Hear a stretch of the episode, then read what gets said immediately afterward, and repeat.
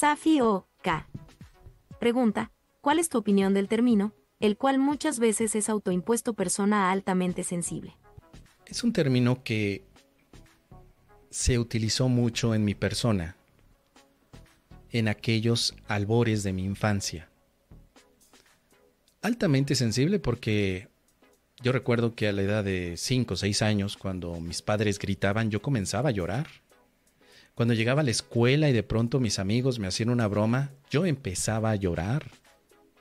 De pronto regresaba a casa y mi madre hacía de comer vegetales y yo comenzaba a llorar.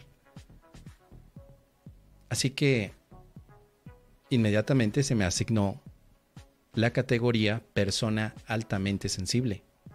Pasó mi infancia, llegué a la adolescencia y yo seguía llorando por cualquier cosa. Era tan sensible que cada vez que había una persona que me miraba feo, yo comenzaba a sufrir, me deprimía. Viví con una depresión durante muchos años por la sensibilidad en la que mis emociones estaban a flor de piel. No me podrías tocar así, porque inmediatamente sentía como todo mi cuerpo explotaba en emociones. Hay muchas experiencias al respecto, querida Sophie, pero después me di cuenta, a lo largo de los años, que en realidad somos algo más que personas altamente sensibles. Somos algo más. Porque el día de hoy, a mis 47 años, ya no lloro de esa manera. Hay sensibilidad, por supuesto, pero ya no como altamente sensible como cuando era pequeño. ¿Qué fue lo que pasó? Me di cuenta que las emociones son interpretaciones. La sensibilidad sigue siendo parte de esa emoción o de esa percepción que tengo ante las cosas. Así que recuerdo que al entrar al curso de milagros, había muchas cosas que se iban dando. Yo leía el libro al principio y lloraba y lloraba y lloraba y terminaba de leer el libro y lloraba otra vez. Y al día siguiente seguía leyendo el texto y ahora no lloraba, ahora reía carcajadas y no me podías parar porque tenía una sensibilidad altamente presente en las palabras y frases y por supuesto que cuando experimentaba la paz de Dios, pues era demasiado, era tanto que parecía que yo iba a explotar. Pero Después, ocurrió una estabilidad. Mi sensibilidad es estable ya. Me ayudó mucho la práctica del curso.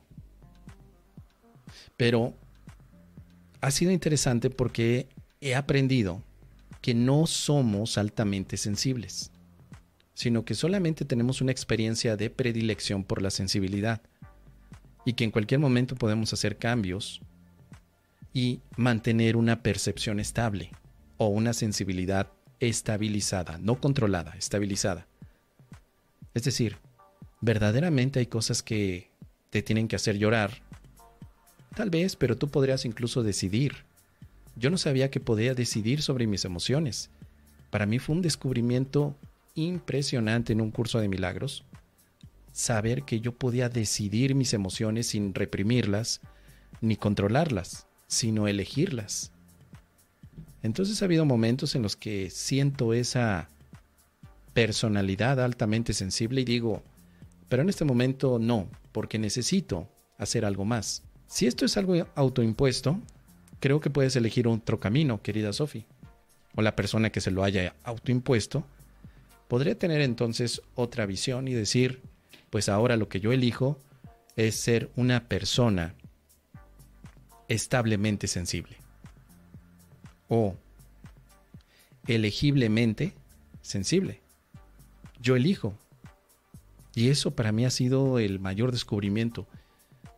Saber que tengo el poder de elegir incluso mis emociones es para mí eh, lo que me permitió renacer. Porque antes yo pensaba que era presa de mis emociones. Hoy sé que no. Yo puedo elegir emocionarme o ser sensible ante un amanecer, ser sensible ante una copa de vino, ser sensible cuando escucho una psicoterapia o estoy dando una psicoterapia con alguien y de pronto esa persona dejó atrás el resentimiento y perdonó. Puedo tener eso y lo puedo vivir, porque elijo yo en qué momento expresarlo. Así que mi opinión al respecto es que, aunque sea un término autoimpuesto, todos podemos elegir si verdaderamente deseamos vivir así. Pero esto no quiere decir que yo estoy en contra de las emociones, simplemente que son parte también de una experiencia.